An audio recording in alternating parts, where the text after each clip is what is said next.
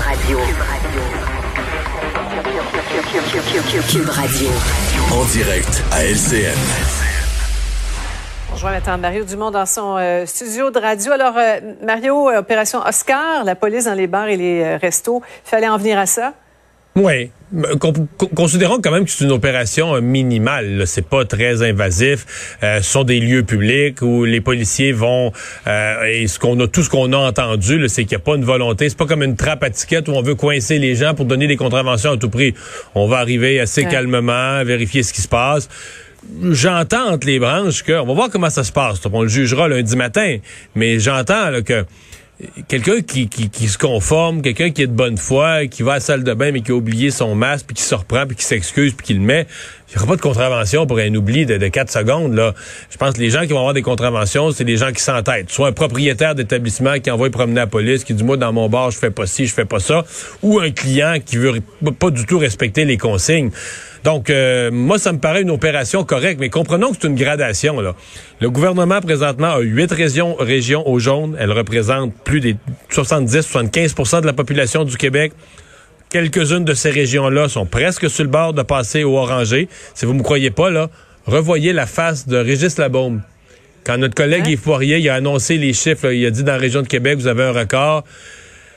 Ça veut dire que le maire Labaume, il est conscient qu'il vit sous la menace que sa région passe à la- en zone orange avec toutes les conséquences, les risques de fermeture, etc. Donc, le gouvernement est dans ce contexte-là, prendre première mesure, en sachant qu'il va peut-être être obligé d'aller plus loin si les choses s'améliorent pas, si les chiffres s'améliorent pas. Maintenant, parlons de Yves-François Blanchette, le chef du Bloc. Euh, Mario, une infection qui, euh, qui tombe bien mal. Ouais, ben ça, ça, ça confirme ce qu'on craignait. Il ne sera pas de la rentrée parlementaire. Donc, discours, du- c'est quand même pas une petite rentrée parlementaire parce qu'on repart avec un discours du trône. Donc, l'aspect très officiel de ça, c'est comme le premier ministre qui relance une, une nouvelle session avec un nouvel, nouveau discours de grandes orientations. Mais le chef du bloc ne pourra pas y être, euh, sans compter. Bon, pour l'instant, il dit se porter très bien, mais il y a sûrement, il n'y a pas, il y a pas 19 ans, là, comme les étudiants de cégep, il y a un certain âge, donc il y a certainement quand même une, on le sent en très bonne santé, mais une inquiétude pour sa santé, Ouais. comment la maladie du pourrait, vélo et du gym, ouais. ouais, comment la maladie pourrait se, se développer. On lui souhaite que tout se passe pour le mieux. Dans le cas de sa conjointe, ça semble être correct aussi. Mais voilà, ça, c'est c'est un rappel pour tout le monde en même temps. Ce qui s'est passé avec M. O'Toole et avec M. Blanchet cette semaine, et c'est un rappel que si on le goût de renverser le gouvernement, là, partir en élection cet automne, ce serait toute une aventure. Donc, ils, sont obligés, ils veulent pas donner un chèque en blanc à Justin Trudeau parce que l'un et l'autre, les, oppositions veulent dire, regarde, là, si le discours du trône ne fait pas notre affaire, euh, Justin Trudeau, on n'hésitera pas à te renverser, t'es minoritaire, faut que tu t'en souviennes.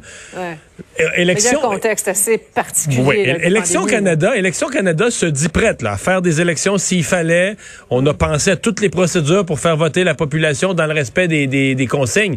Mais là, cette semaine, là, on a la rentrée parlementaire la semaine prochaine, puis dans les jours précédents, les deux principaux chefs d'opposition, les deux chefs des partis les plus importants en nombre de députés de l'opposition, le chef conservateur et le chef du bloc, se retrouvent sur le carreau. là. Ça donne un signal qu'une quelques- élection, pourrait, une élection pourrait être compliquée. Ouais. Ouais, ça peut ralentir des ardeurs. Euh, maintenant, en terminant, l'UPA qui demande, euh, Mario, au Bureau de la concurrence du Canada, d'ouvrir une enquête sur le géant américain Walmart et ses frais exorbitants. Ouais, c'est que Walmart charge aux producteurs euh, des frais pour euh, contribuer à la mise en marché. Mais ce qui, ce qui rend tout le monde mal à l'aise, c'est qu'on sent bien d'abord deux choses. On sent bien que Walmart utilise son énorme pouvoir d'acheteur euh, pour faire plier, pour écraser, pour faire payer euh, des producteurs qui en arrachent déjà. Mais les producteurs, ce qu'ils craignent aussi, c'est que si Walmart le fait, mais là, les autres, euh, les autres distributeurs alimentaires, les autres euh, chaînes d'alimentation vont dire, on n'est pas plus fou, là, on va, on va faire la même chose. Et donc, euh, les producteurs agricoles qui, euh, qui, qui lancent un bon, euh, qu'est-ce que le gouvernement peut faire? Euh, Aujourd'hui, Dominique Anglade disait à François Legault de pas rester les bras croisés. Au gouvernement, on être en discussion avec Walmart. C'est peut-être ça qu'il y a de mieux, là, de, de, de discuter puis de dire à, à Walmart et de dire aux autres géants de l'alimentation, tenez-vous tranquille, respectez les producteurs, là, négociez un prix, négociez un prix raisonnable qui est bon pour le consommateur puis bon pour les producteurs pour l'achat des produits, mais de serrer les ouïes des producteurs, des producteurs agricoles en les forçant à contribuer eux aux frais de marketing de Walmart. D'après moi, Walmart là, est correct avec ses frais de marketing. D'après moi, ils ont une poche assez profonde de payer ça. Là. Merci beaucoup, Mario. Bon week-end. Au revoir.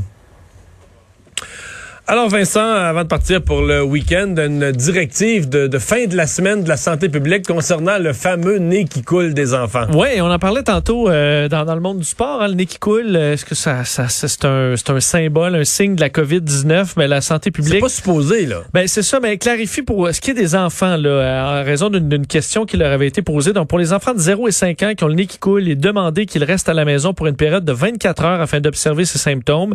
S'il n'y a pas de fièvre au bout de 24 heures, on peut retourner, même si l'écoulement nasal persiste. Et pour les 6 à 17 ans, euh, c'est une période de, 24 heures encore là à la maison. Et si aucun autre symptôme n'est apparu au terme de 24 euh, heures, l'enfant encore là peut réintégrer son milieu euh, éducatif. Mais donc, le nez coule, c'est 24 heures. Et une autre complication dans le décor pour les parents. Parce que le nez coule...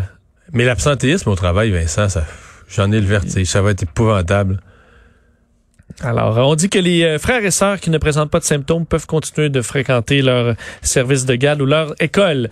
Et autre nouvelle dans le monde politique. Oui. Mario? Il y a des élections partielles. Là. M. Trudeau a déclenché. Deux, les deux sont au centre-ville de Toronto. York Centre et Toronto Centre. En tout, Toronto Centre, c'est euh, Bill Morneau qui, a laissé ce siège vacant. Michael Levitt dans le cas de York Centre. Et euh, on apprend, c'est une. Euh, fait, il s'est confié à une journaliste de Radio-Canada. Maxime Bernier, le chef du Parti populaire, va se présenter dans York Centre. Alors, pour être euh, dans le but d'être élu. Alors, euh, fera partie de cette élection partielle. On sait que dans Toronto Centre, une animatrice de CTV, entre autres, qui se présente pour succéder à Bill Je suis pas certain pour Maxime Bernier que t'es en Beauce pour aller chercher 30 de Dans le centre-ville de Toronto, en bon québécois, je suis pas sûr qu'il est dans sa talle. Mais hmm. on lui souhaite bonne chance et bon week-end à lui comme à vous tous. Merci Vincent. Merci d'avoir été là. On remet ça à lundi.